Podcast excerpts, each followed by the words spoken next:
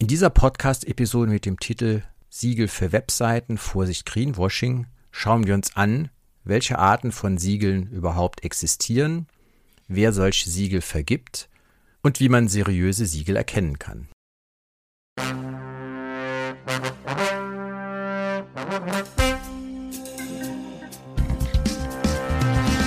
Herzlich willkommen zu Web But Green, deinem Podcast für ein nachhaltiges Internet. Hier geht es darum, wie du den CO2-Fußabdruck von Webseiten und digitaler Kommunikation verkleinern kannst.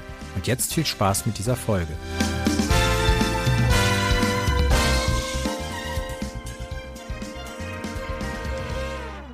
Ich bin Thorsten Bayer. Ich unterstütze Unternehmen und Selbstständige dabei, ihre Webseiten schnell und datensparsam zu gestalten. Digitale Nachhaltigkeit verschafft dir einen Wettbewerbsvorteil und du tust etwas Gutes für unseren Planeten. Schön, dass du wieder dabei bist bei dieser neuen Ausgabe. Das Thema Siegel ist nicht ganz einfach, weil, wie es in der Überschrift schon steht, leider wir es sehr oft mit Greenwashing oder Geschäftemacherei zu tun haben und vieles, was dort passiert, hat eben nicht den gewünschten Effekt, sondern äh, dient eigentlich nur dazu, sich grün zu labeln, möglichst kostengünstig, um es mal ein bisschen überspitzt zu formulieren. Und das ist natürlich nicht äh, im Sinne des Erfinders, denn eigentlich sollen Siegel ja ein Qualitätskriterium zum Beispiel sein. Sie sind natürlich keine Erfindung der, der Neuzeit. Die Menschheit verwendet äh, Siegel schon seit der Antike. Da wurden zum Beispiel Behälter vor unbefugtem Zugriff geschützt durch ein Siegel. Damit konnte man dann zum Beispiel Echtheit bestätigen. Oder auch Identität kann über Siegel bestätigt werden, Urheberschaft.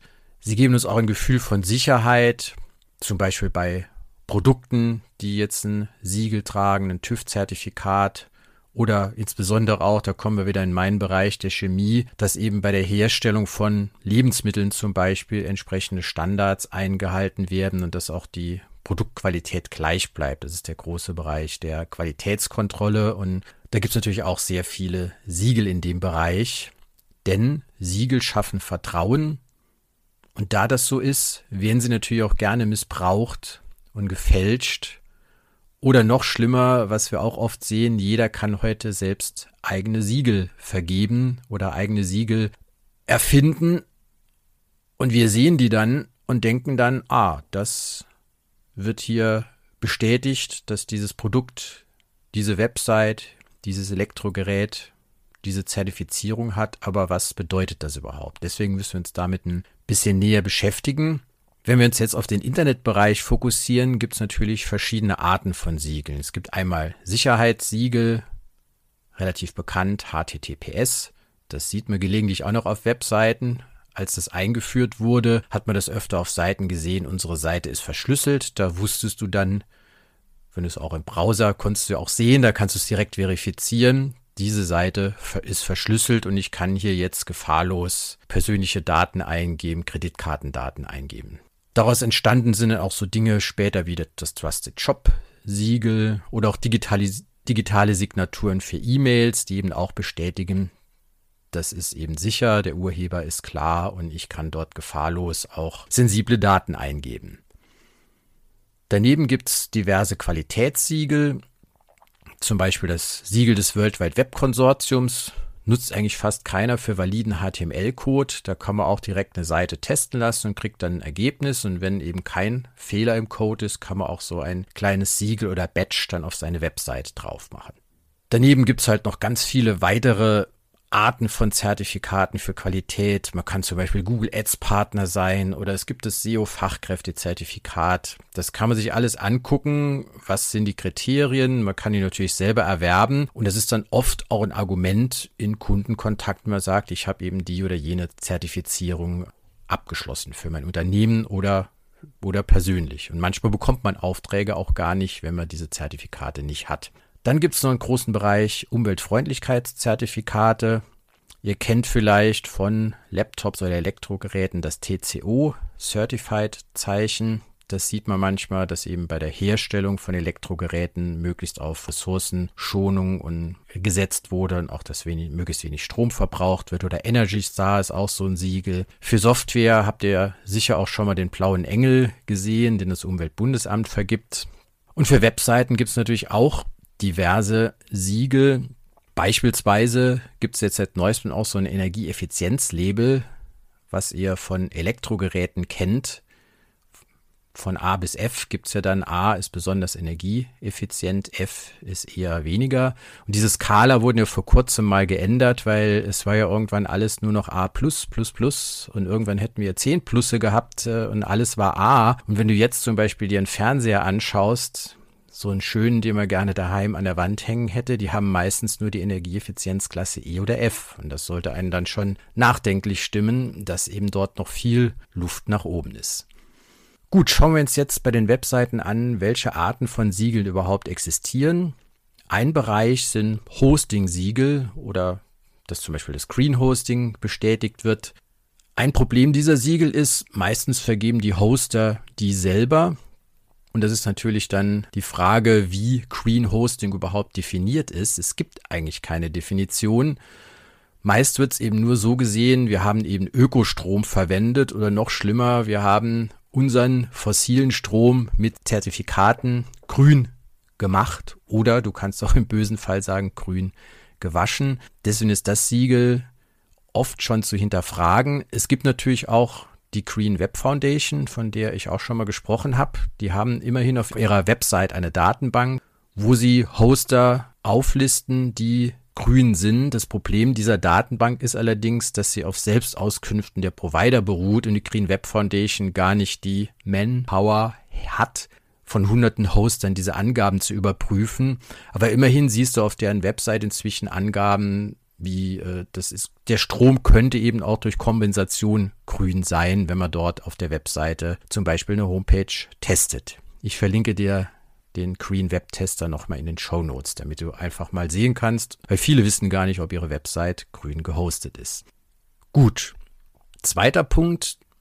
Es gibt dann Siegel, die sich auf das Datenvolumen der Website beziehen und eben dann einen Test machen. Das kennt ihr auch Ihr habt vielleicht schon mal den Website Carbon Calculator ausprobiert. Der hat, wie ich eben gesagt habe, diese Energieeffizienzklassen, fängt nur bei denen dummerweise mit A plus an. Aber es sind halt Engländer, die wollen immer andere Systeme haben wie wir. Wäre schön, wenn das auch mit A anfangen würde, aber es geht halt von A plus bis F oder könnt ihr auch mal zum Beispiel einen Test machen.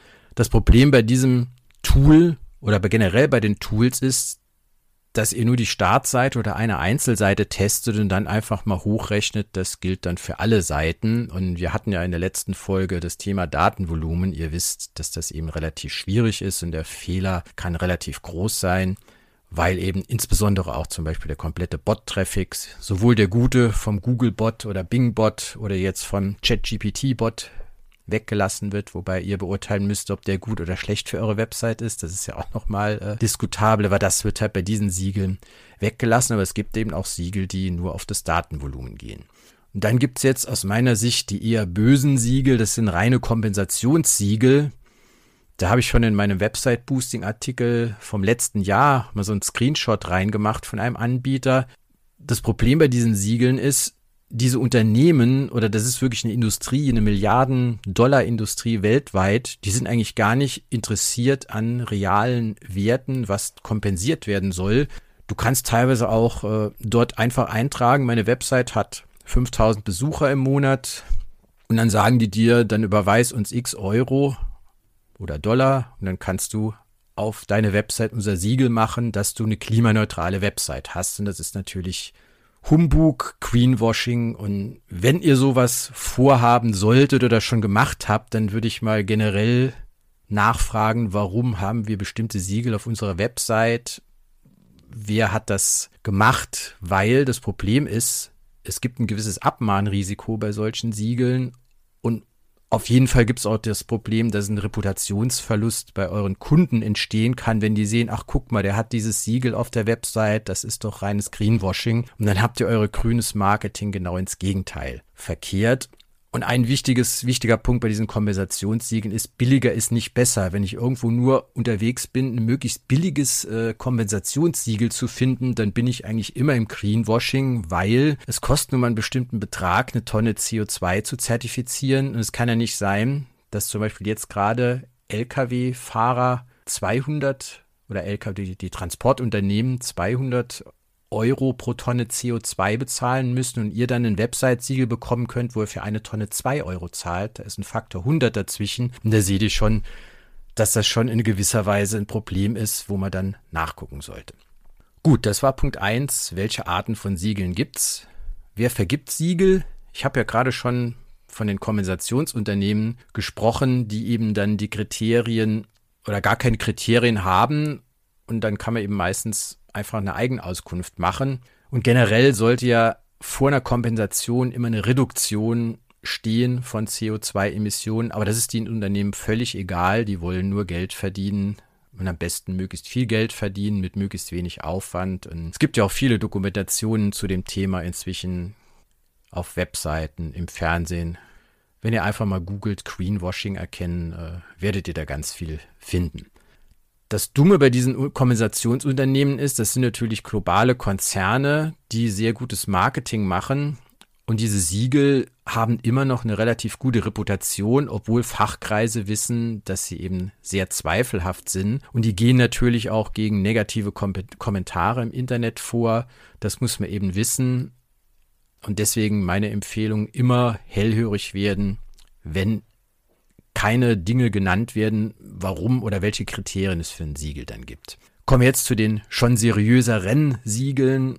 Ich habe vorhin schon gesagt, Hoster vergeben selbst Siegel für Nutzer von Domains, dass sie eben sagen, wir haben halt grünen Strom. Diese Siegel haben zumindest schon mal ein bisschen bessere Reputation und können natürlich auch im eigenen Marketing verwendet werden. Aber ich würde euch, wie gesagt, immer empfehlen, da auf der Website nachzugucken, was haben die denn für einen Strom? Und wenn da nur steht, wir sind green hosted und sonst gar nichts, dann würde ich immer äh, hellhörig werden, weil dann hat das wahrscheinlich oft mit äh, Zertifikaten und Kompensation zu tun. Wer es auch macht, sind Agenturen.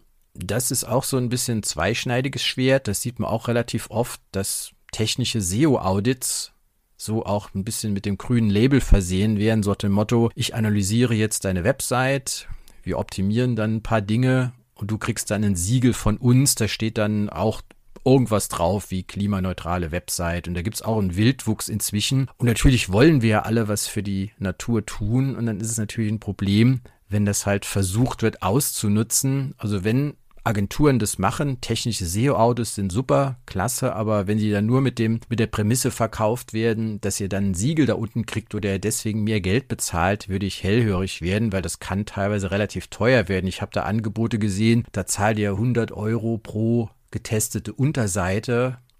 Wenn überhaupt, würde ich das seriös so machen pro getestetes Template.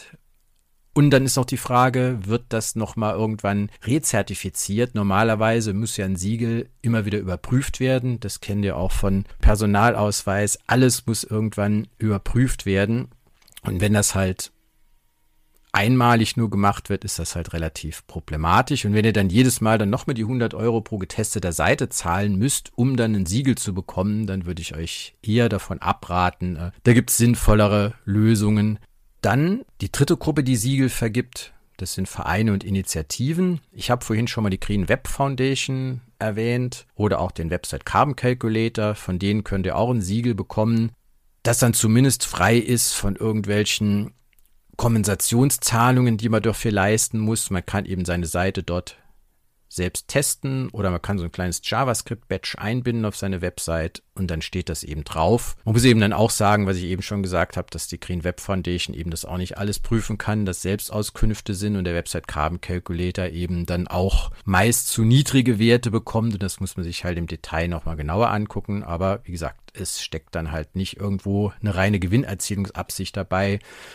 Wie auch bei dem Siegel, bei dem ich beteiligt bin von Web for Nature. Wir haben auch keine Gewinnerzielungsabsicht. Äh, wir wollen eher den Leuten helfen, ihre Seiten klimaschonender zu machen. Ich verwende bewusst nicht das Wort klimaneutral. Das werde ich gleich nochmal erläutern, warum ich das eigentlich für ein ganz schlechtes Wort finde. Und diese Vereine, Initiativen, die wollen eben hauptsächlich Awareness schaffen für das Thema und deswegen sind das aus meiner Sicht dann die besseren Siegel. Und die sind in der Regel auch relativ günstig oder Beispiel von Web for Nature kostenlos und auch von, von vielen anderen. Gut, das war der zweite Block. Jetzt der dritte Block. Wie kann man seriöse Siegel erkennen? Ein paar Dinge habe ich ja schon angesprochen. Ich will das jetzt noch mal ein bisschen zusammenfassen. Für mich gehört zu einem seriösen Siegel immer dazu, dass die Emissionen, die entstehen, möglichst vollständig erfasst werden, so gut es eben mit unseren Mitteln heute geht.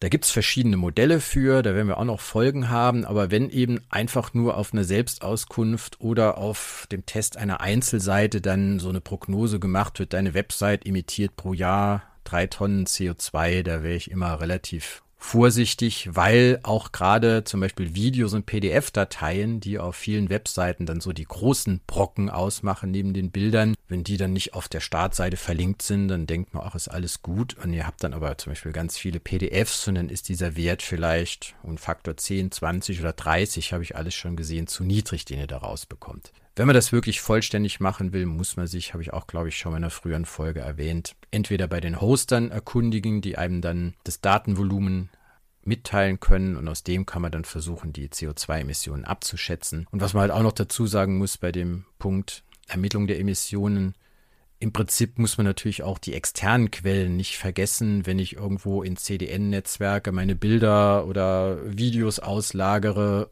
oder Cookies setze oder Social Media Inhalte einblende, dann gehört das eigentlich zur gesamten Wahrheit auch dazu. Es gibt natürlich durchaus auch seriöse Kompensationsangebote neben dem ganzen problematischen Greenwashing, was leider aber wahrscheinlich mehr als die Hälfte aller Angebote ausmacht. Das fängt zum einen schon mal an mit einem seriösen Preis. Es gibt zum Beispiel einen Börsenpreis für CO2. Ich glaube, die Börse ist in Leipzig und der war irgendwo immer so in dem Dreh zwischen 70 und 80 äh, Euro pro Tonne CO2. Das heißt, wenn ihr ein Angebot irgendwo zur Kompensation seht und ihr seid in dem Bereich oder ihr seid drüber, ihr könnt ja durchaus auch mehr machen, weil es gibt halt Dinge, die man nicht ermitteln kann. Da kann ich auch sagen, ich zahle eben auch 100 oder 200 Euro pro Tonne, wenn es eben nur ein paar Tonnen sind. Also es ist durchaus erlaubt, erlaubt über zu kompensieren. Ich würde es aber nur nicht klimapositiv dann nennen, aber da komme ich äh, am Schluss auch nochmal drauf zu, warum, äh, warum ich das nicht machen würde. Seriöse Kompensationsangebote haben auch überprüfbare Leistungen. Das heißt, die werden eben die Projekte dokumentieren, die sie fördern. Es muss ja auch nicht immer eine Förderung sein, jetzt im Amazonasgebiet. Ihr könnt durchaus auch Kompensationsangebote haben, wo zum Beispiel in Deutschland Moore renaturiert werden. Auch wir haben auch ein relativ großes Problem mit unseren Wäldern.